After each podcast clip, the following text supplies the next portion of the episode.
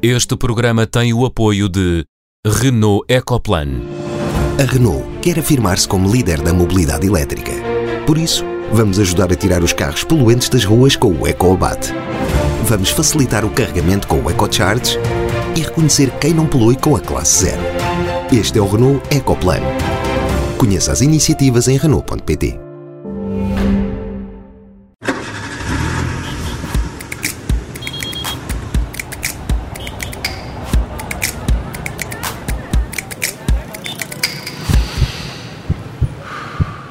Bem-vindos ao Som Ambiente, o programa da Rádio Observador dedicado às questões ambientais. Hoje vamos falar de qualidade do ar com Alexandra Monteiro, investigadora que se tem dedicado ao estudo do ar que respiramos. E vamos perceber, entender, descobrir com a ajuda do nosso painel, Catarina Grilo, Sofia Guedes Vaz e Henrique Pereira dos Santos, se, dizia eu, se o coronavírus vai mudar a forma como nos relacionamos com a natureza. Viva Catarina, Sofia e Henrique. Olá, Olá. Sem mais demoras, vamos aos sinais. Sofia, atribuis sinal vermelho, nota negativa, aos relatórios que a Google faz e divulga sobre os comportamentos dos utilizadores nestes tempos de pandemia. O que divulga publicamente a Google e o que te assusta nessa divulgação? Pois o meu sinal encarnado de hoje vai para esta para uma sociedade que cada vez mais perde a noção da privacidade e se deixa seduzir pela tecnologia. A semana passada a Google lançou um estudo que mostrava como é que a nossa mobilidade uh, tinha diminuído nesta fase de pandemia. Uh, cada país tem uma página e um relatório com todos os dados um, de como é que nós nos movemos. Portanto, estes dados devem ter vindo dos nossos GPS quando andamos de, com os Google Maps e eles conseguem uh, agarrar nesses dados todos e fazer um relatório como é que a, a, mobilidade é a nossa mobilidade. E eu acho que para mim isto é assustador, esta nossa termos o telemóvel sempre ligado, com o GPS ligado e toda a gente sabe por onde é que andamos, de tal maneira que conseguimos ver do mundo inteiro como é que, as pessoas todas que têm telemóvel, claro, e são muitas, como é que nos movemos. Eu acho, acho isto assustador. Em Oeiras também há aqui um drone que todos os dias anda aqui com uma casseta a dizer vão para casa, vão para casa. Eu acho isto assustador. Sinal vermelho. Catarina, sinal amarelo para o Ministro do Ambiente português, que vai escutar 20 personalidades para preparar uma saída sustentável da crise pandémica. Saber ouvir não é bom? O que é que te provoca sentimentos mistos? Claro que é, uh, e é um amarelo esverdeado, por, exatamente por isso. Eu acho que é uma, é uma boa iniciativa, acho que vem no, no momento certo e compreendo que não tenha sido possível fazer antes, exatamente porque, quer dizer, uh, o governo está ocupado com a emergência sanitária. Uh, o, que eu, o que eu esperaria é, para além daquilo que acho que o Ministro também já se comprometeu, que é divulgar os resultados dessa, dessa consulta a estas 20 personalidades, é que isto fosse ou articulado com o Ministério da Economia, o que não é claro que esteja a acontecer, ou que partisse uh, exatamente do Ministério da Economia, uma vez que é daí que se espera que venha também uh, a liderança em termos de pacote de medidas de recuperação económica pós-pandemia. E por isso é um amarelo esverdeado. Henrique, esta semana o sinal verde é atribuído por ti vai para a utilização dos espaços verdes nestes dias de estado de emergência. Isto é quase poético. É, é um sinal verde pela utilização dos espaços verdes porque me parece que de facto as pessoas têm uh, percebido que é útil e é bom e é saudável uh, dar uns passeios durante este tempo, enfim, com o distanciamento social que entenderem e, na verdade, isso tem acontecido na utilização de espaços verdes e, e, e faz notar a importância dos espaços verdes de proximidade. Eu gosto disso.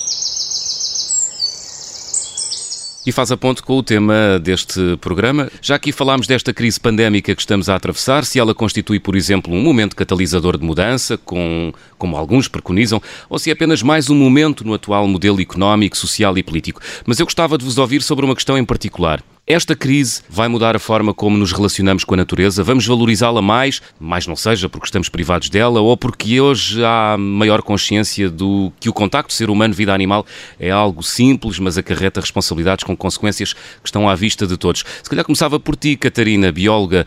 O que é que tu achas que vai acontecer na forma como nós relacionamos com a natureza? Isto é quase uma pergunta de bola de cristal. É, sim, é um bocadinho, é um bocadinho de futurologia uh, e eu acho que depende também muito daquilo que já era o acesso que cada um de nós tinha à natureza. Uh, o Henrique estava a dar no seu sinal verde uh, a utilização dos espaços verdes, mas quantas pessoas a viver em zonas urbanas em Portugal é que de facto têm um acesso próximo a espaços verdes dos, dos quais possam beneficiar com com regularidade. E eu acho que para as pessoas que já beneficiavam do contacto com, com uma natureza, ainda que urbana, mas não deixa de ser natureza, provavelmente esta reclusão uh, fará com que de, de facto sintam a, a, a, falta disso e que essa ligação saia mais reforçada. Não sei como é que é para as outras pessoas que vivem no fundo em, em desertos urbanos um, e se, se, sentem então ainda mais a falta exatamente pela reclusão ou se uh, não, não será algo que, que lhes toque no fim, deste, no fim desta, desta reclusão a que estamos todos forçados. Mas não seja que sintam falta do silêncio, que é o que tu não estás a, a sentir nesta altura. não, de. Só, Eu estou só... muito contente com o silêncio lá fora, porque não há aviões a acelerar à meia da noite, não há motas nem carros a toda a hora e agora tenho eh, este ruído no, no prédio onde moro. É, é, são aspectos particulares da vida em pandemia. Sofia, uh, o que é que te parece que uh, vai acontecer no futuro? Uh, na forma como o ser humano se relaciona com a natureza. Esta crise vai potenciar a valorização do que é natural ou, antes pelo contrário, vai alimentar uma desconfiança profunda e um certo pessimismo verde? Pois, eu acho que esta, esta ideia de que a nossa relação com a natureza é quando vamos passear ou não passear é, é, é uma é uma não é não, não é bem essa minha as minhas preocupações. A, questão da, da, relação de facto do, do, ser humano da sociedade com a natureza é uma das questões centrais da filosofia do ambiente. Eh, e é tida como a chave até para resolver muitos dos problemas ambientais. Já se já se proclamou o fim da natureza já se proclamou que a sociedade e a natureza são uma só também que somos uma só mas com propriedades diferentes. Enfim há centenas e centenas de livros sobre a nossa relação com a natureza natureza e o que é que são, que entidades é que são e como é que se relacionam. E de facto, se nós nos sentimos acima da natureza, se nós nos sentimos abaixo da natureza ou ao mesmo nível da natureza, isso depois implica é, quais é que são os nossos projetos de estar no mundo, não é? E eu acho que isso é fundamental. Mas eu acho que nós temos uma sociedade que não está nem acima, nem abaixo, nem igual, é indiferente à natureza.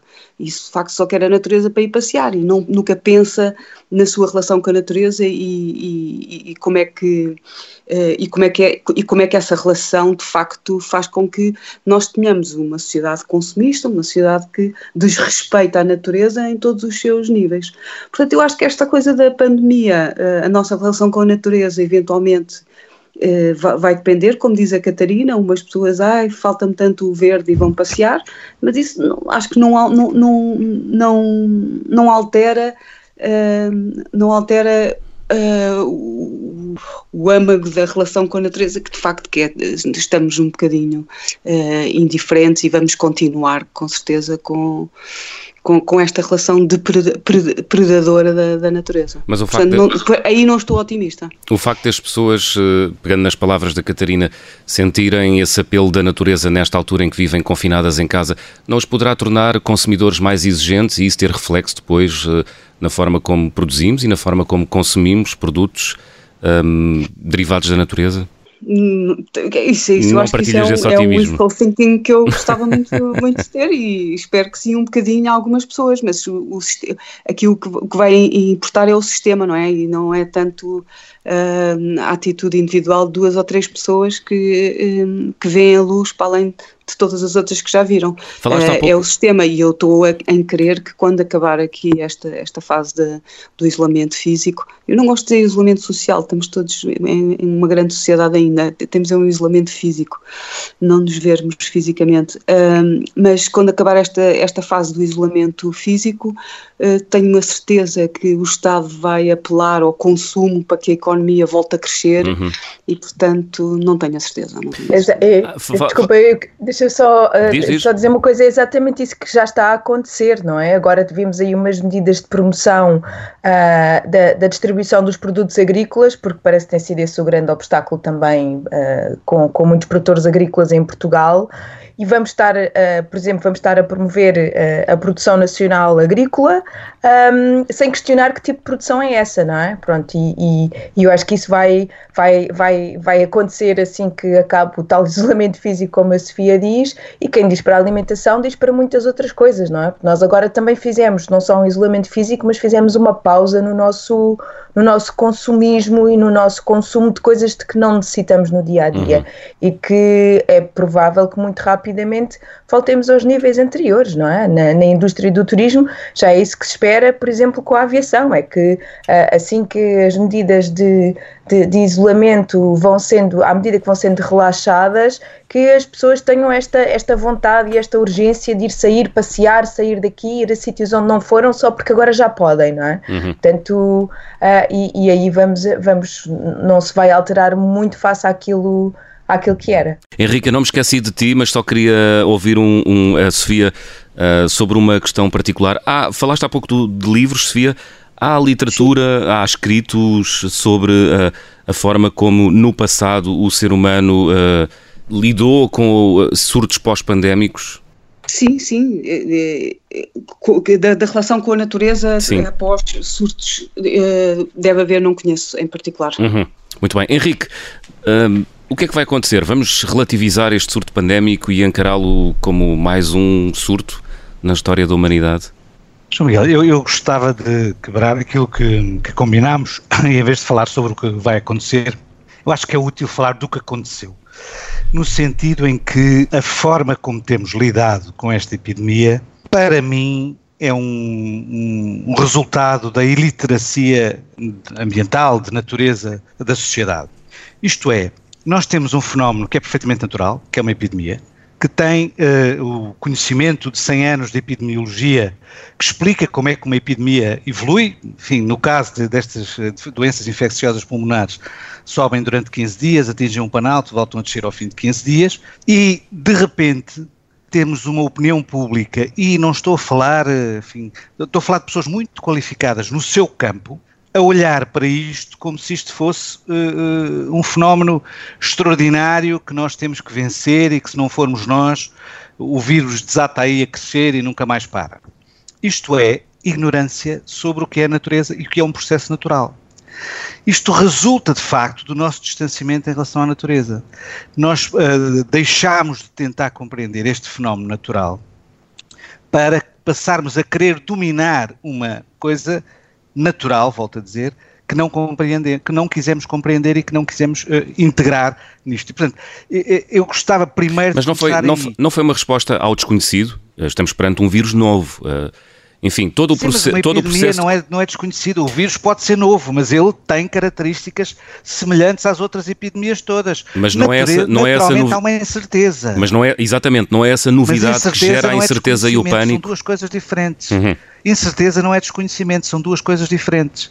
Portanto, a incerteza obriga-nos a olhar com atenção, obriga-nos a estar aberto à possibilidade de uh, ser necessário adaptar as medidas se aquilo estiver evoluído de uma forma diferente daquilo que é previsível, mas o conhecimento dever-nos ir a defender desse medo e desse pânico, porque não há nenhuma razão objetiva para esse medo e para esse pânico.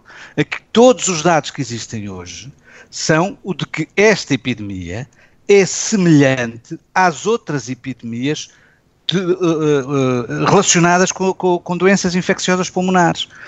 Pode ter clinicamente diferenças, com certeza. Faz pneumonias muito rápidas, ainda por cima são pneumonias duplas, muito rapidamente as pessoas ficam com falta de ar, isso obriga a um Mas isso é uma questão de gestão médica, é uma questão de gestão clínica. Agora, a epidemia em si tem-se estado a comportar como é de esperar que qualquer epidemia deste tipo, provocada por um vírus cujo sucesso depende do tempo que ele aguenta em meio hostil, isto é, do tempo em que sai do pulmão do infectado até que entra no pulmão do não infectado, uhum. o vírus tem que aguentar num ambiente hostil que é o ambiente externo. E isto está descrito. O problema aqui foi olharmos para isto não como aquilo que é, um fenómeno natural, para o qual nós devemos ter que ter uma posição de humildade, de perceber que não sabemos tudo sobre a natureza, que não compreendemos o suficiente a natureza e que a natureza não existe para nós a estudarmos, nós é que insistimos em estudar, é preciso ter essa humildade, mas ao mesmo tempo perceber que estamos perante um fenómeno que desse ponto de vista, mesmo sendo um, um, então, um então, vírus novo. Então deixa-me perguntar-te, uh, isto numa altura em que faltam dois minutos para acabarmos a primeira parte, deixa-me perguntar-te, e ainda temos que ir à música de elevador, deixa-me perguntar-te, há quem anuncie uh, novas vagas uh, pandémicas no futuro, como é que nos devemos comportar à luz do que estás a dizer? E pedia-te 30 segundos de resposta. Face à gripe? Desculpa. Como nos, comportamos, como nos comportamos face à gripe? Ou seja?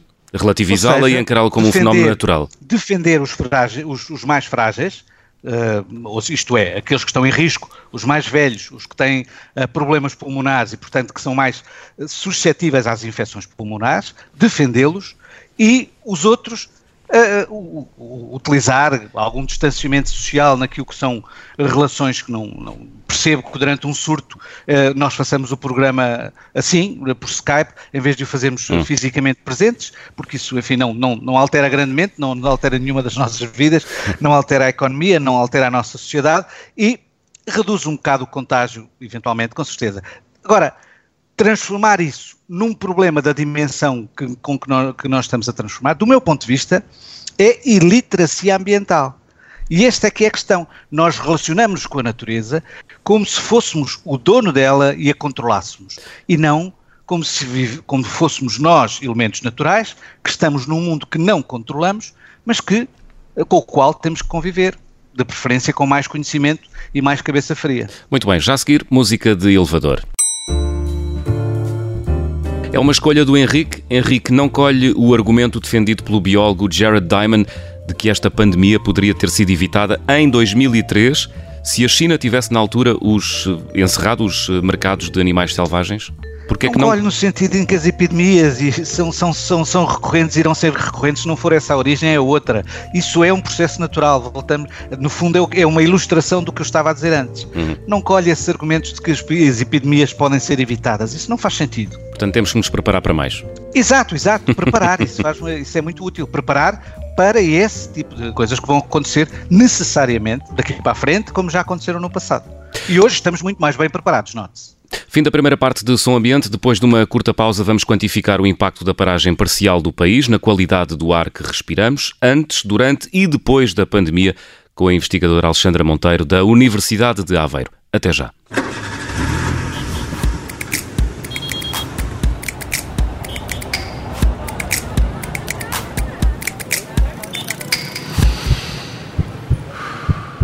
Sejam bem-vindos de novo ao Som Ambiente. Nesta segunda parte, junta-se a nós Alexandra Monteiro, investigadora do Centro de Estudos do Ambiente e do Mar da Universidade de Aveiro e também do Departamento de Ambiente. Perita em qualidade do ar. Alexandra, bem-vinda ao Som Ambiente. Obrigada. Vamos, Com, vamos começar pelo fim, pelo ar que estamos hoje a respirar, sobretudo nas nossas cidades. E o que eu lhe pergunto é: é um disparate dizer que nunca tivemos ar tão puro como hoje, por exemplo, em Lisboa, no Porto e, nomeadamente, em Aveiro, onde está? Uh, não, não é um disparate de todo, desde que, a, que é feita uma monitorização contínua da qualidade do ar em alguns uh, locais, portanto, as chamadas estações de monitorização da qualidade do ar, uh, em alguns locais, nomeadamente das estações de tráfego, portanto, localizadas junto às grandes vias de tráfego, nunca foram medidos valores tão baixos. Sobretudo, estamos a falar daqueles poluentes associados ao tráfego. Neste caso, por exemplo, os óxidos de azoto nunca foram medidos valores tão baixos baixos como estão a ser medidos agora. Portanto, não é de todo um disparate dizer isso. E quando é que começaram as medições? Uh, as medições eh, datam, as primeiras medições datam dos anos 80, nesta altura eram só medidas na, nas, na, nos locais industriais, porque a poluição atmosférica era muito associada à indústria. Depois o paradigma mudou, um, um, uma atividade uh, a monitorizar, e portanto, digamos que foi a partir do início da década, a partir de 2000, 2004, que começou a ser, uh, vários locais começaram a ter estações de monitorização.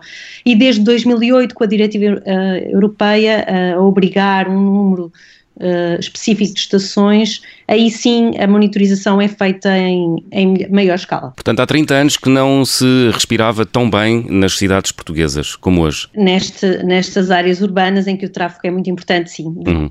Completamente. E, e, essa melhoria do, do, do, da qualidade do ar tem sido feita à custa de quê? Sobretudo do tráfego, da diminuição do tráfego automóvel? Sim, é sobretudo devido a isso. Uh, por isso é que onde se notam essas diferenças, e estamos a falar de reduções que às vezes chegam aos 70%, 80%, portanto estamos a falar de, de, de locais em que fica que, que, os valores de poluentes são residuais, nomeadamente os óxidos de azoto, portanto aí é onde se notam as maiores uh, reduções.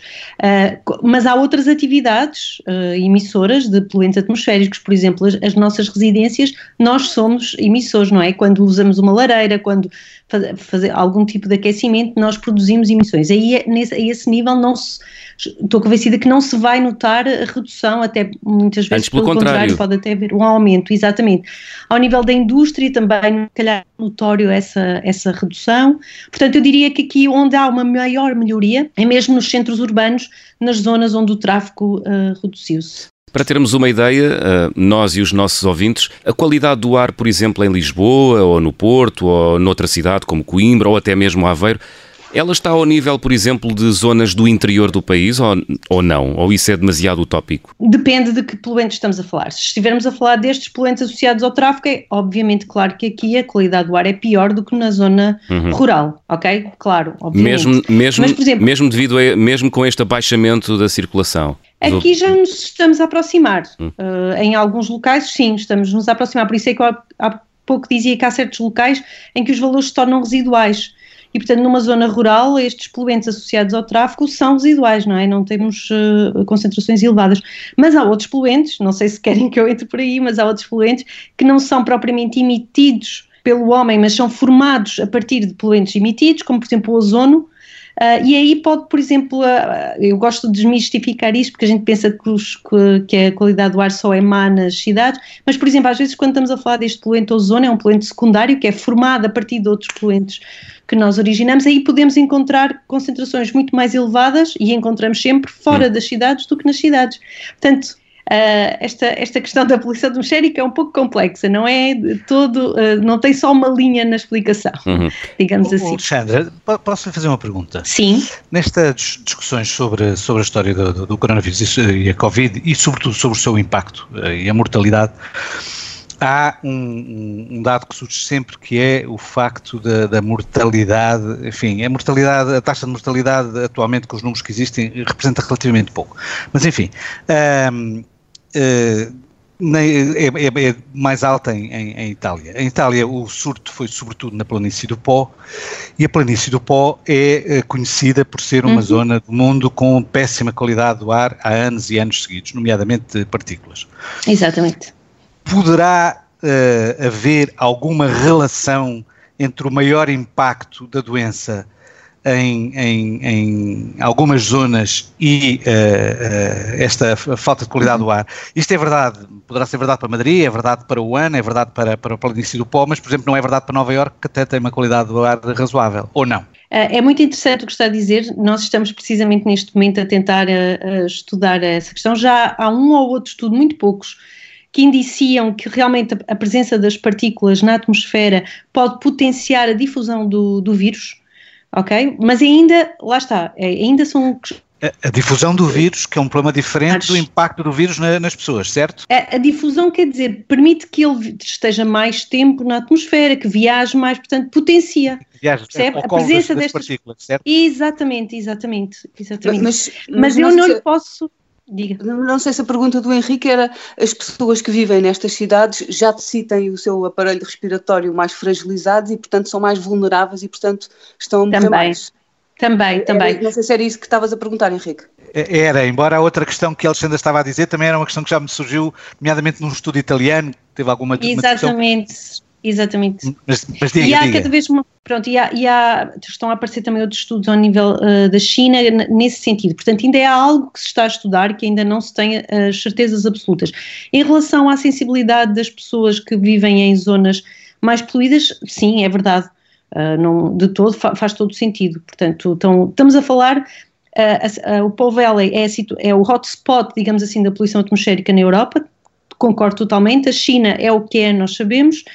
Relativamente a, Nova Iorque, eu não tenho muito, não tenho muito presente em termos de qualidade de mar, mas eu diria que não é a melhor. Eu também tinha essa ideia, mas, mas depois fui verificar e não é nada má. Que há uns anos era péssima, mas agora não é nada má. Ok. Posso fazer uma pergunta? Sim, sim. Um, há, há, estudos eh, em Portugal, portanto, estudos epidemiológicos sobre os efeitos da qualidade do ar na saúde pública? Por exemplo, comparando zonas mais poluídas com menos poluídas e olhando para a incidência, por exemplo, de doenças respiratórias uh, ou outras patologias que possam uh, ser de facto influenciadas ou até causadas pela, pela má qualidade do ar? Especificamente a Portugal, ainda há muito, muito, muito pouca coisa. Eu diria que se calhar existe um ou dois estudos, um em Lisboa. Não? Agora, eh, nós, por exemplo, aqui na Universidade de Aveiro, estamos a trabalhar uh, nesse sentido. Tivemos agora acesso aos dados hospitalares de, uma, de mais de 10 anos um, uh, ah, de admissão por causa, portanto, são dados super valiosos para nós e, portanto, estamos a fazer um trabalho com uma aluna de doutoramento e um grupo de, de epidemiologistas e também de, de estatística. Estamos a trabalhar nesse sentido, esperemos ter resultados para breve mas assim, para Portugal geral não há, uh, que eu tenha conhecimento, existe alguma coisa pontual para Lisboa, porque estes estudos são complicados porque exigem um conjunto de dados que muitas vezes Portugal não tem. Neste momento já temos de qualidade do ar, não é? já temos pelo menos 10, 20 anos, mas só agora é que temos, e, e, muitas vezes os dados hospitalares são, uh, até eles estarem informatizados, uh, não era possível trabalhar com eles. Portanto, é só sobretudo devido a estas limitações que muitas vezes os estudos não existem ainda. Mas existem estimativas de, de, de pessoas que morrem por causa da poluição do, do ar? Existe, existem, mas essas estimativas são geralmente baseadas em noutros locais. Por exemplo, nos Estados Unidos existe muito, é um, um, muitas vezes nós vamos, usamos dados que são uh, baseados na, nos Estados Unidos, na Europa alguma coisa, mas uh, quando às vezes ouvimos falar disso, se vocês forem ver a base do estudo, não é Portugal. E, portanto, será sempre interessante fazer esse estudo para o nosso caso, porque existem especificidades e particularidades uh, diferentes dos outros locais. Mas uh, vamos ter uh, alguma, ou prevê-se que haja alguma diminuição de, de, das mortes por poluição do ar por causa desta paragem de um mês, talvez dois meses, ou, ou não, ou, uh, são de longo prazo e, portanto, não se vai uh, ver isso?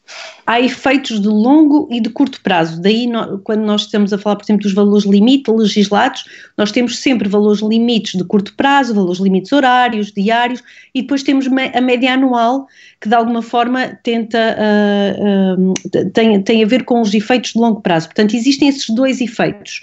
Eu diria que, este, que isto que nós estamos a sentir vai ter repercussão em termos dos efeitos de curto prazo. De longo prazo, duvido, a não ser que, que, que este contexto uh, se prolongasse durante muito tempo.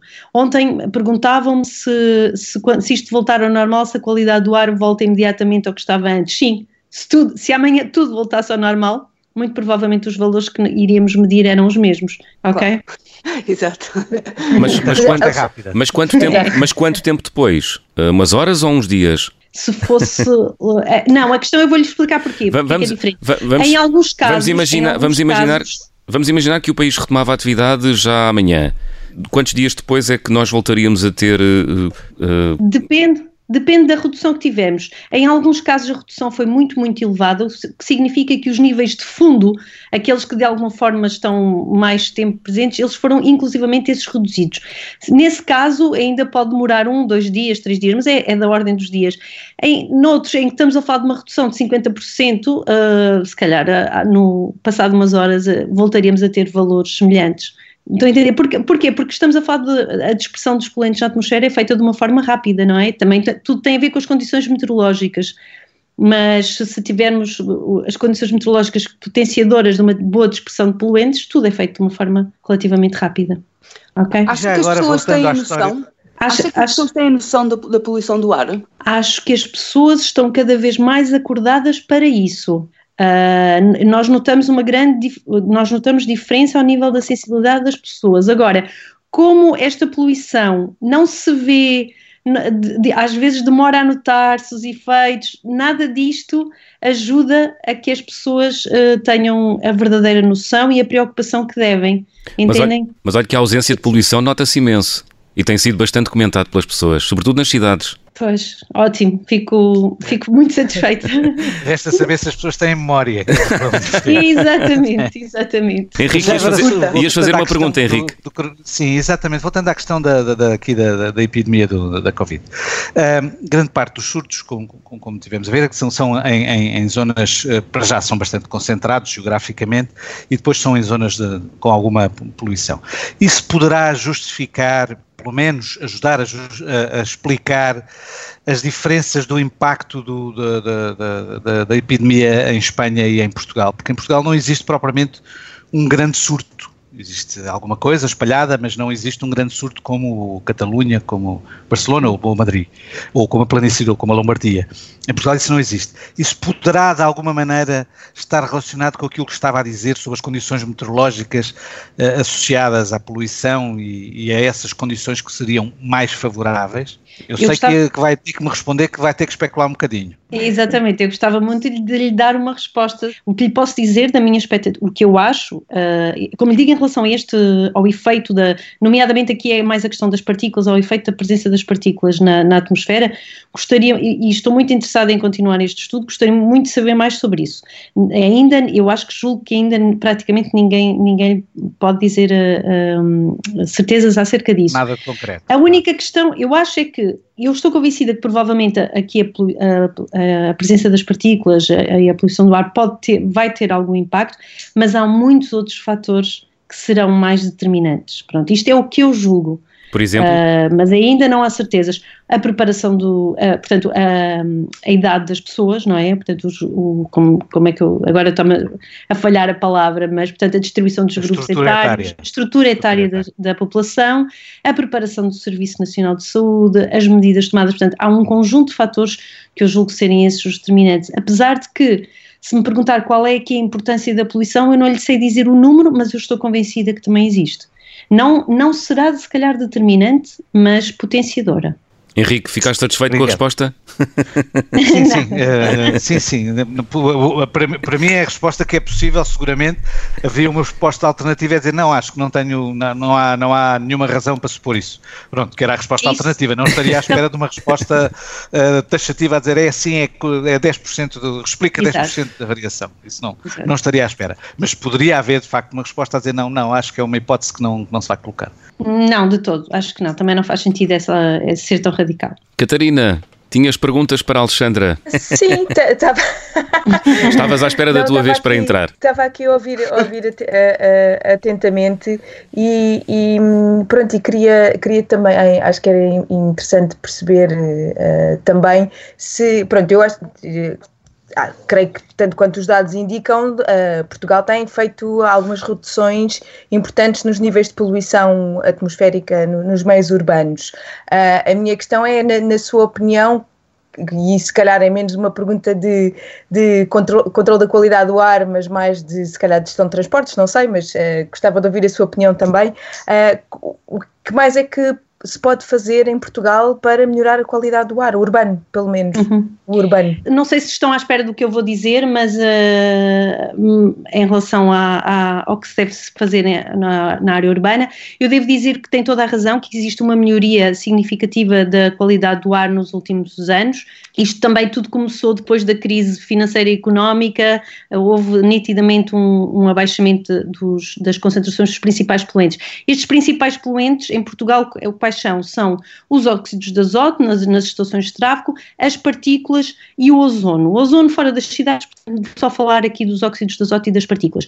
Nós contamos algumas excedências ao nível, sobretudo, das partículas, portanto é um poluente em que ainda há trabalho a fazer, e as partículas, apesar de também estarem associadas ao tráfego, têm outras fontes hum, emissoras, ah, nomeadamente ao nível urbano, que são as nossas casas. Eu diria que é que uh, teremos que trabalhar esses dois níveis no, na área urbana. A questão do tráfego é importante, uh, mas as nossas casas, as nossas lareiras, o nosso aquecimento doméstico é uma das principais causas, se não muitas vezes a principal causa, porque temos excedências de partículas, por exemplo, na, durante o inverno temos muitos episódios de partículas com valores elevados e que estão associados a quê? Estão associados à atividade doméstica e a condições meteorológicas que não permitem a tal dispersão dos poluentes e temos muitas vezes em dias de céu limpo e sem vento, temos episódios de, de, concentrações muito elevadas de partículas nas cidades. Portanto, eu não sei, não sei se estariam à espera desta resposta, mas sim, sim, sim. é o que se, é o que Sim, é, é, a resposta factual, pronto. Mas eu queria, queria só aprofundar aqui uma, uma questão que é quando fala das atividades domésticas, falou das lareiras, mas é mais alguma coisa em concreto, porque para além das lareiras, uh, não sei se o próprio cozinhar com... Sim, sim, sim, pronto, sim, ou, sim, ou se é qualquer tipo de aquecimento, ou se é só as lareiras, se são os aquecedores de óleos, ar-condicionados, etc. Só para perceber aqui um bocadinho as, melhor. As lareiras são os, uma abstração. Os, os, fogos de artifício, os fogos de artifício também têm também, influência. Também, também. Felizmente é uma coisa muito pontual, porque se não fosse era um drama. É, não é? Pois, eu, já vi, eu já vi picos em, em dias de fogos de, de, artifício, há um, um pico de partículas no ar impressionante. É? Exatamente. Exatamente. Portanto, eu, na minha opinião, esse, há, tipo, há um certo tipos de atividades que só deviam ser uh, realizadas se houvessem condições meteorológicas favoráveis para isso. De, de, outra forma, não deveriam ser. Portanto, deveriam estar dependentes desta, desta questão meteorológica. Mas é uma ideia minha. Vamos ver se no futuro. Muito bem, Alexandra Monteiro, muito obrigado por se ter juntado a nós no Som Ambiente desta semana. Muito obrigada, eu. Catarina, Henrique e Sofia, temos encontro marcado para a próxima semana. Até lá.